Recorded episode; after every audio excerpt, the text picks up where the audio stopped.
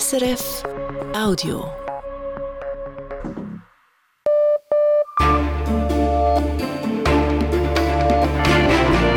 Radio SRF Echo der Zeit mit Ivan Lieberherr. Unsere Themen am Sonntag, dem 3. Dezember. Der Terrorangriff in Paris. Wir fragen unseren Korrespondenten nach den politischen Folgen gleich. Dann Kriegsprofiteur Norwegen. Dank der westlichen Sanktionen gegen Russland ist das Land zum wichtigsten Gaslieferanten Europas geworden und verdient sehr gut daran. Nun wird diskutiert, wie diese Gewinne verwendet werden sollen. Corona-Infektionen in der Schweiz. Die Zahlen sind wieder gestiegen. Der Schutz gegen schwere Krankheitsverläufe dürfte heute aber besser sein als bei früheren Wellen. Und tamilische Flüchtlinge in der Schweiz.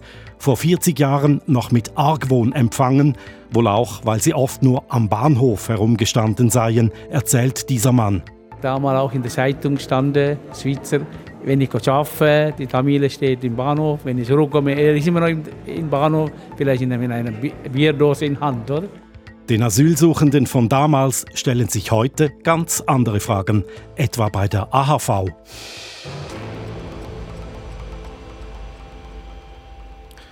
In Paris hat am Samstagabend ein mutmaßlicher Islamist ein Ehepaar aus Deutschland mit einem Messer angegriffen. Der Mann kam dabei ums Leben, die Frau erlitt einen Schock. Die Tat ereignete sich unweit des Eiffelturms. Auf der Flucht verletzte der Täter zwei weitere Menschen, bevor er dann von der Polizei gestellt wurde. Beim Angreifer soll es sich um einen Franzosen iranischer Abstammung handeln. Er war dem Inlandgeheimdienst anscheinend bekannt, wegen seiner Nähe zum radikalen Islamismus, auch wegen psychischer Probleme. Daniel Voll in Paris was ist bekannt über die Beweggründe des mutmaßlichen Täters? Anscheinend hat er in den ersten Vernehmungen den Untersuchungsbehörden gesagt, dass er nicht mehr zusehen könne, wie Muslime sterben müssten, vor allem in Gaza. Frankreich sei mitschuldig an diesem Krieg Israels im Gazastreifen und die französischen Medien berufen sich dabei auf Quellen bei der Antiterror-Staatsanwaltschaft, die den Fall übernommen hat. Heute Abend will dann die Staatsanwaltschaft selber auch noch informieren. Das Attentat gestern geschah, ob schon in Frankreich die höchste Terrorstufe gilt und Sicherheitskräfte an wichtigen Stellen präsent sind. Und es geschah just dort, wo im nächsten Sommer die Eröffnungsfeiern für die Olympischen Spiele stattfinden. Was heißt das nun für das Sicherheitsdispositiv? Der Polizeipräfekt von Paris hat diese Woche die Grundzüge dieses Konzepts für die Olympischen Spiele vorgestellt. Dazu gehören unter anderem strenge Polizeikontrollen, gerade während den Eröffnungsfeiern am Ufer der Seine. Die Polizeikontrollen zu diesen Sicherheitsbereichen, die kann nur passieren, wer sich vorher registriert hat, also keine Touristen, die zufälligerweise kommen. Diese Kontrollen gehen weit über die Maßnahmen der höchsten Terrorstufe hinaus und sie wären in normalen Zeiten auch nicht umsetzbar. Der oberste Polizeichef von Paris hat mit diesen Plänen einen Proteststurm ausgelöst. Ich denke, er hat nun wohl ein Argument mehr. Islamismus in Frankreich, gewalttätiger Islamismus, kein neues Phänomen, aber hat sich die Lage seit dem Krieg im Gazastreifen verschärft?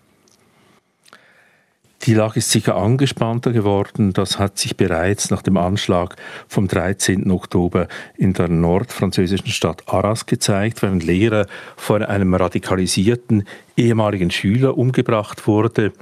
Dies hat Erinnerungen hochgespült, zum Beispiel auch an den Mord am Lehrer Samuel Paty vor drei Jahren oder nach dem Tod eines 16-jährigen Schülers in einem kleinen Dorf in der Auvergne vor zwei Wochen. Obwohl in diesem Fall noch vieles unklar ist, haben sich bereits wenige Tage danach rechtsextreme Politiker wie Eric Seymour die haben von einem drohenden Bürgerkrieg gesprochen, von einem Konflikt der Kulturen.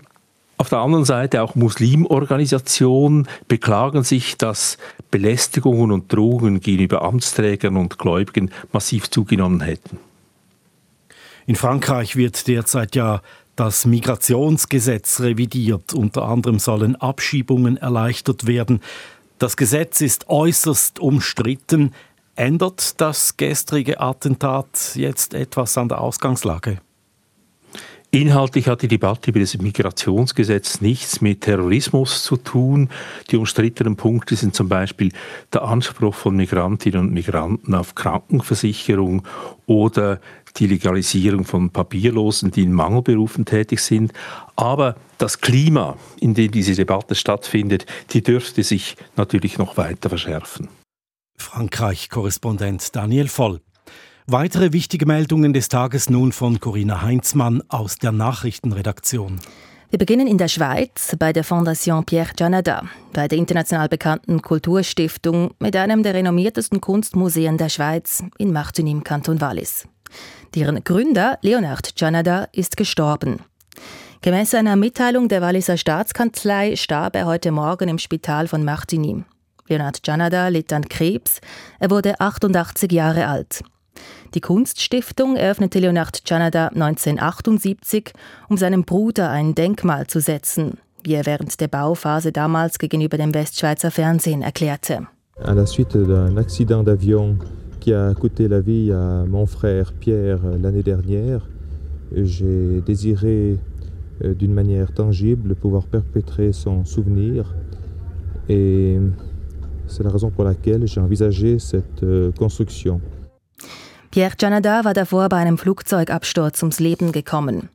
Über die Jahre zog das Museum mehr als 10 Millionen Besucherinnen und Besucher nach Martigny. Zu sehen sind regelmäßig Kunstwerke bekannter Künstlerinnen und Künstler wie Pablo Picasso, Auguste Rodin oder Vincent van Gogh. Die israelische Armee hat heute mitgeteilt, wie viele Tunneleingänge sie im Gazastreifen schon gefunden hat. Eingänge zum unterirdischen Tunnelsystem der Hamas. Seit Beginn der Bodenoffensive Ende Oktober habe das Militär 800 Zugänge zu Tunnels aufgespürt oder auch Schächte zu Bunkern der Hamas. Mehr als die Hälfte davon habe man zerstört. Entdeckt hat das israelische Militär die Zugangsschächte demnach in Wohngebieten. Die Armee hat am Wochenende hunderte Angriffe auf palästinensische Wohngebiete ausgeübt, vor allem im Süden des Gazastreifens. Auch die Hamas greift wieder an. Seit dem Ende der Waffenruhe am Freitag wurde Israel mit zahlreichen Raketen beschossen. Die meisten dieser Raketen werden abgewehrt oder schlagen in unbebauten Gebieten ein. Im Umfeld der Weltklimakonferenz in Dubai ist eine Kontroverse um den Präsidenten der Konferenz im Gang. Der Präsident Sultan al-Jaber sagte im November in einer Videoschaltung, es gäbe keine wissenschaftlichen Belege, dass der Ausstieg aus den fossilen Energieträgern wie Öl oder Gas notwendig sei, um die Erderwärmung auf 1,5 Grad zu beschränken. Er zweifelte den wissenschaftlichen Konsens an, wie mehrere Medien heute berichtet haben. Ajaber hat nun auf die Vorwürfe reagiert, indem er seine früheren Aussagen relativierte und den Ausstieg aus den fossilen Brennstoffen als unvermeidlich bezeichnete. Er betonte, das 1,5 Grad Ziel müsse in Reichweite gehalten werden. Al-Jaber ist als Präsident der Weltklimakonferenz umstritten, weil er auch Chef des staatlichen Ölkonzerns der Vereinigten Arabischen Emirate ist. Nun nach Südafrika. Über 400 Kinder unter acht Jahren ohne Eltern in Bussen. Das hat der südafrikanische Grenzschutz bei einer Kontrolle entdeckt, wie er mitteilte. Die Behörden hätten letzte Nacht mehr als 40 Busse aus dem Nachbarland Simbabwe an der Grenze gestoppt und durchsucht und seien dabei auf insgesamt 443 Kinder gestoßen, die nach Südafrika geschmuggelt werden sollten. Die Hintergründe sind nicht bekannt. In der Vergangenheit gab es jedoch wiederholt Berichte über Menschenhändler, die Kinder nach Südafrika brachten. In Venezuela ist heute eine umstrittene Volksabstimmung durchgeführt worden. Es geht um eine Region im Nachbarland Guyana an der Grenze zu Venezuela. Die Menschen in Venezuela stimmten darüber ab, ob die Region Guyana Essequiba zu venezolanischem Staatsgebiet gehören soll. Die venezolanische Regierung beansprucht das Gebiet für sich. Der Streit geht bis ins 19. Jahrhundert zurück. Guyana kritisiert das venezolanische Referendum und spricht von einer existenziellen Bedrohung. Und der Internationale Gerichtshof der Vereinten Nationen forderte Venezuela auf, jede Handlung zu unterlassen, die die aktuelle Lage im Gebiet ändern würde. Venezuela hatte vor der Abstimmung betont, man sei nicht auf der Suche nach einem Grund einzumarschieren. Sport jetzt. An der Unihockey-WM in Singapur stand für die Schweizer Frauen heute ein wichtiges Spiel auf dem Programm, aber es gab eine Enttäuschung. Sportredaktor Reto Wittmer. Die Schweizerinnen nahmen sich unglaublich viel vor, aber es gab gegen Finnland eine 5 zu 9 Niederlage. Die Schweiz war chancenlos, nur im letzten Drittel konnte das Team von Trainer Oskar Lundin mithalten. Morgen Mittag haben die Schweizerinnen bereits das letzte Gruppenspiel, dies gegen Lettland. Fabian Schlumpf hat den Schweizer Rekord im Marathon verbessert. Die Zürcherin lief den Marathon in Valencia in einer Zeit von 2 Stunden, 24 Minuten und 30 Sekunden. Damit verbessert sie ihren eigenen Rekord um fast eine Minute. Mit dieser Zeit erreichte sie in Valencia Schlussrang 14. Und bei den Skirennfahrern braucht es nach wie vor Geduld. Nach den beiden Abfahrten in Beaver Creek, USA, wurde heute auch der Super-G abgesagt. Dies aufgrund des Windes. Somit konnte in dieser Saison noch keine geplante Abfahrt und kein geplanter Super-G ausgetragen werden und die Fahrer kehren ohne Renneinsatz zurück aus Nordamerika. Und wie entwickelt sich das Wetter, Corinna Heinzmann? Morgen ist es meistens bewölkt und das Westen setzt gegen Mittag Schneefall ein, der gegen Abend in Regen übergeht. Und die Temperatur 1 bis 4 Grad.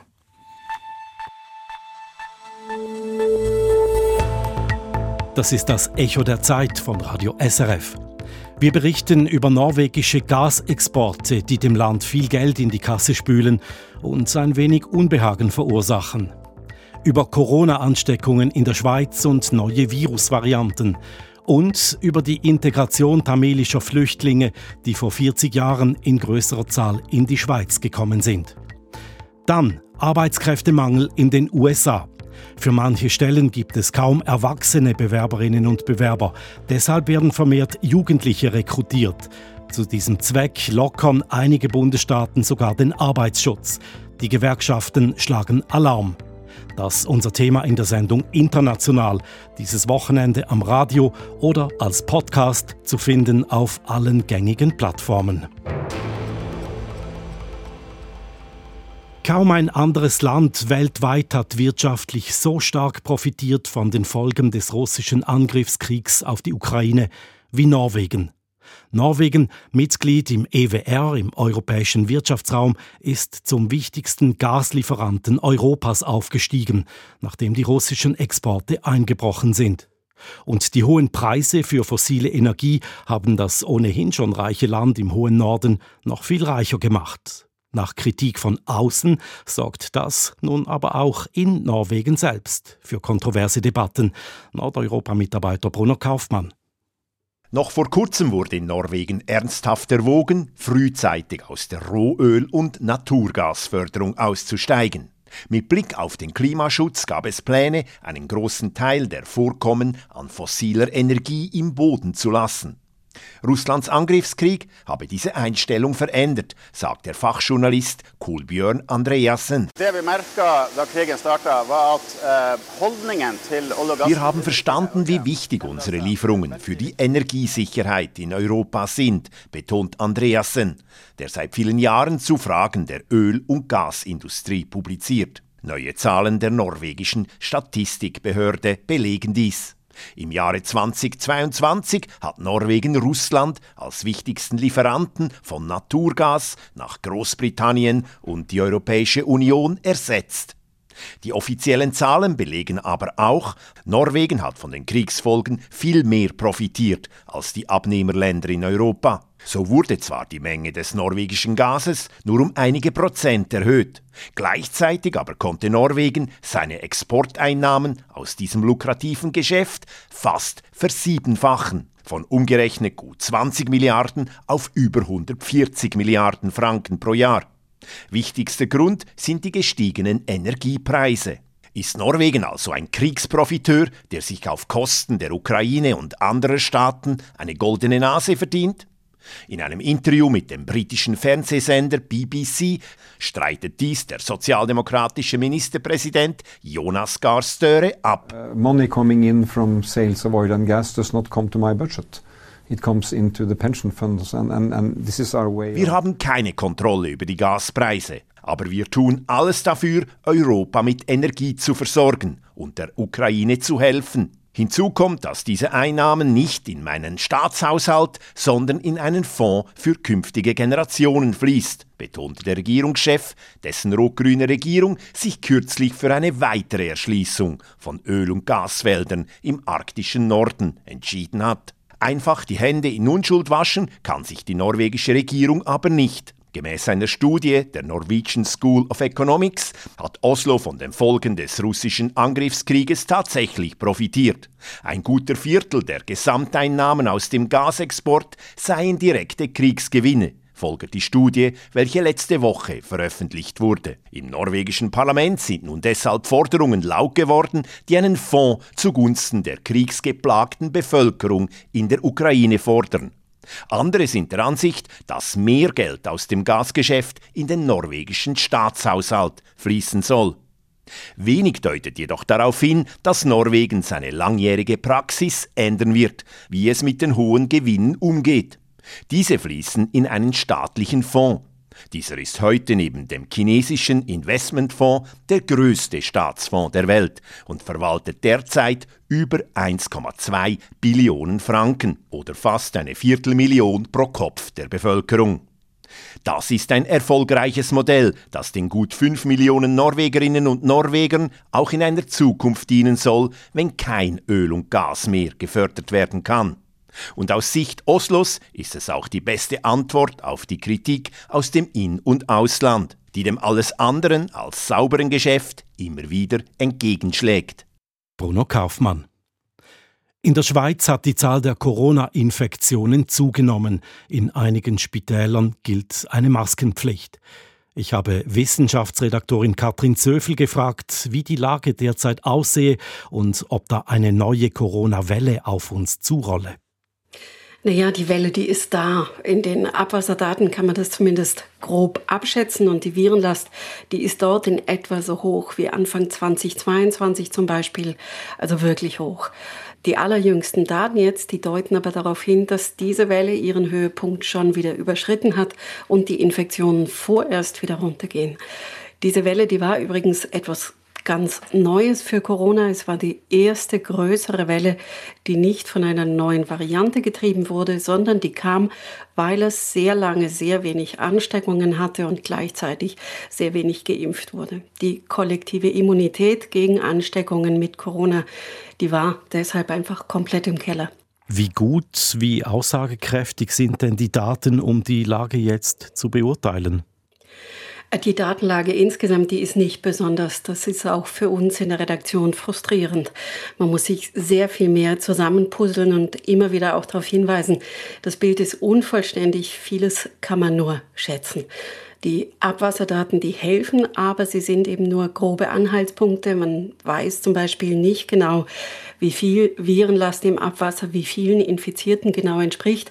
Und die Daten, die decken nur etwa ein Viertel der Bevölkerung in der Schweiz ab. Und auch bei den Varianten weiß man im Moment wirklich nur noch sehr grob Bescheid, wenn eine neue Variante ein Potenzial hat wie Alpha, Delta oder auch Omikron, also eine starke Dynamik auslösen oder für viele schwere Fälle sorgen können, dann erfährt man das jetzt nur noch verzögert, nicht mehr so schnell wie eben zu Zeiten von Alpha, Delta und Omikron.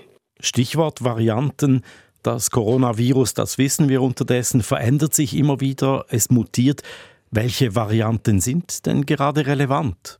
Also jetzt in der Schweiz, aber auch in ganz Europa sind es vor allem die XBB-Varianten, die dominieren schon seit einigen Monaten als eine Art Variantenschwarm. Wie der Winter jetzt wird, das hängt vor allem davon ab, ob es noch einmal eine neue Variante oder eine neue Variantengruppe geben wird, die XBBs sozusagen verdrängen können. Das müssten Varianten sein, die genetisch deutlich anders sind als die XBBs und sich gut verbreiten genetisch deutlich anders sind, zum Beispiel Pirola oder eine Variante namens B11529, die gerade neu in Südafrika nachgewiesen wurde. Bei beiden ist aber noch wirklich völlig offen, wie ansteckend sie sind, wie gut sie sich also durchsetzen können. Die WHO, die hat Pirola gerade zur Variant of Interest erklärt. Das heißt, die Organisation sagt, das ist eine Variante, für die man sich interessieren sollte. Und das hat nicht zuletzt den Grund, dass die Experten in Genf hoffen, so mehr Daten und ein klareres Bild zu Pirola zu bekommen. Und wie steht es um den Schutz? Hält der auch neuen Varianten stand? Der Immunschutz gegen Ansteckung lässt bei Corona immer wieder nach, das wissen wir. Und das wird durch neue Varianten noch verstärkt. Deshalb gibt es immer wieder diese Infektionswellen. Jetzt der Schutz gegen schwere Verläufe, der ist viel stabiler, auch dann noch, wenn neue Varianten kommen. Das hängt damit zusammen, wie diese beiden Schutzarten im Körper aufgebaut werden. Bei der zellulären Immunreaktion, die für den Schutz gegen schwere Verläufe entscheidend ist, gilt, die wird nie nur gegen genau die aktuelle Variante aufgebaut, sondern immer auch, so nach dem Prinzip Zufall, gegen Varianten, die der aktuellen nur ähneln. Das ist ein ziemlich guter Trick unseres Körpers. So entsteht eine breitere Immunität, die für das Virus eben deutlich schwerer ist zu umgehen.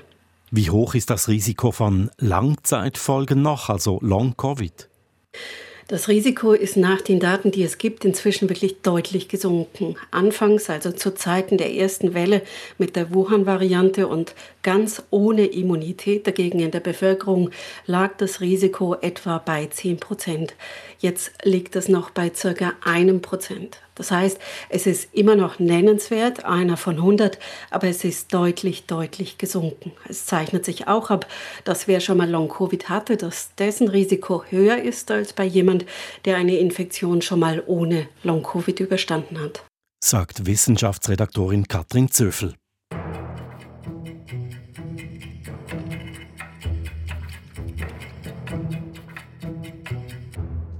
1983 war ein einschneidendes Jahr in der Geschichte der Schweizer Flüchtlingspolitik. Vor 40 Jahren kamen erstmals tamilische Flüchtlinge aus Sri Lanka in größerer Zahl in die Schweiz. Teile der Politik und der Bevölkerung begegneten der neuen Flüchtlingsgruppe damals mit Argwohn und Ablehnung.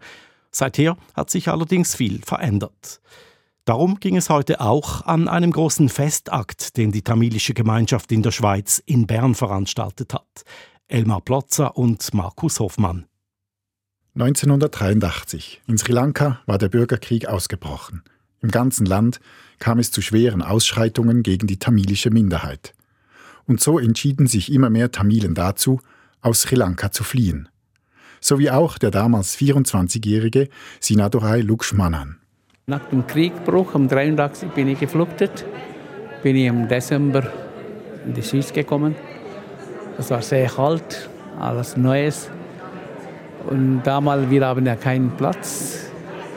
Wir haben nur in Jugendherberge übernachten. Die tamilischen Asylsuchenden durften die Jugendherberge aber erst am Abend betreten und mussten sie am Morgen um 7 Uhr wieder verlassen. So verbrachten sie ihre Tage in Bahnhofshallen. Und darum äh, damals auch in der Zeitung stand, Schweizer, wenn ich arbeite, die Familie steht im Bahnhof, wenn ich zurückkomme, er ist immer noch im Bahnhof, vielleicht mit einer Bierdose in Hand, oder? Weil wir können nie können. Wir müssen den ganzen Tag, ich kann nicht aussehen, weil es so kalt ist. Dann haben wir im Bahnhof gestanden. So, das war eine schwierige Zeit und harte Zeit. Von rechts gab es auch politische Kampagnen gegen die tamilischen Flüchtlinge. Sie machten Ferien auf Staatskosten, hieß es etwa. Viele seien Schmarotzer oder Drogendealer. Aber es gab auch Teile der Schweizer Bevölkerung, die die tamilischen Flüchtlinge unterstützten. Zum Beispiel Hugo Lager, der sich beim christlichen Friedensdienst engagierte. Es habe sehr geholfen, dass er früh zu einem tamilischen Flüchtling einen vertrauensvollen Kontakt aufbauen konnte. Und wir zusammen arbeiten konnten äh, für die Beratung von Tamilen. Er hat mir ihre Situation erklärt und ich habe ihm unsere Situation erklären können. So haben wir Lösungen gefunden für sehr viele Probleme.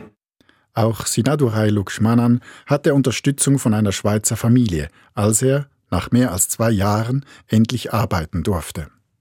Er verdiente zunächst als Reinigungskraft sein Geld, nachher arbeitete er im Pflegebereich und als Übersetzer. Seine Tochter, Lavanya Sinadurai, blickt heute mit Dankbarkeit auf die Generation ihrer Eltern. Sie sind hierher gekommen, äh, vor allem im Niedriglohnsektor arbeiten müssen. Und ich weiß einfach, meine Eltern haben immer gesagt, Lavi, du sollst es besser haben als wir und haben eigentlich äh, immer einen großen Wert auf, auf die Bildung gelegt. Äh, die Bildung ist wie der einzige Weg für den gesellschaftlichen Aufstieg. Die 33-Jährige wurde in der Schweiz geboren und arbeitet als Juristin beim Bund. Trotz dieser Erfolgsgeschichten bleiben gewisse Herausforderungen. So erreichen jetzt viele der tamilischen Flüchtlinge aus den 1980er Jahren das Pensionsalter. Was bedeutet es für Tamilen in der Schweiz, alt zu werden? Eine brennende Frage. Und da sind wir, die Jungen, die Kinder der Geflüchteten, schon gefordert, nach Lösungswege zu suchen, zumal die Altersfrage in Sri Lanka anders war oder man hatte wie Familien um sich und in der Schweiz, da sind sie schon einsam und auch die Altersarmut oder die AHV-Rente wurde spät einbezahlt. Da sind sehr viele Tamilen betroffen. Und das beschäftigt natürlich die tamilische Gemeinschaft in der Schweiz. Ebenfalls ein Thema ist, dass einige Tamilen hierzulande ein Alkoholproblem haben ein schwieriges und sensibles Thema. Ich habe das Gefühl, sehr viele tamilische Geflüchtete sind in die Schweiz gekommen, haben ein Trauma, aber dieses Trauma konnten sie wie nie richtig behandeln. Oder es hieß Arbeit, Arbeit, Arbeit. Wieso? Man musste die Familie finanzieren in Sri Lanka, man musste überhaupt das Leben in der Schweiz finanzieren, was nicht äh, billig ist. Somit haben sich viele Männer dann in diese Sucht hineingestürzt. In den letzten 40 Jahren haben die Tamilen in der Schweiz viel erreicht in der gesellschaftlichen und beruflichen Integration. Aber klar ist auch, Kriegserfahrungen und die Flucht aus der Heimat bringen Belastungen mit sich, die für gewisse Menschen auch Jahrzehnte später eine Belastung bleiben.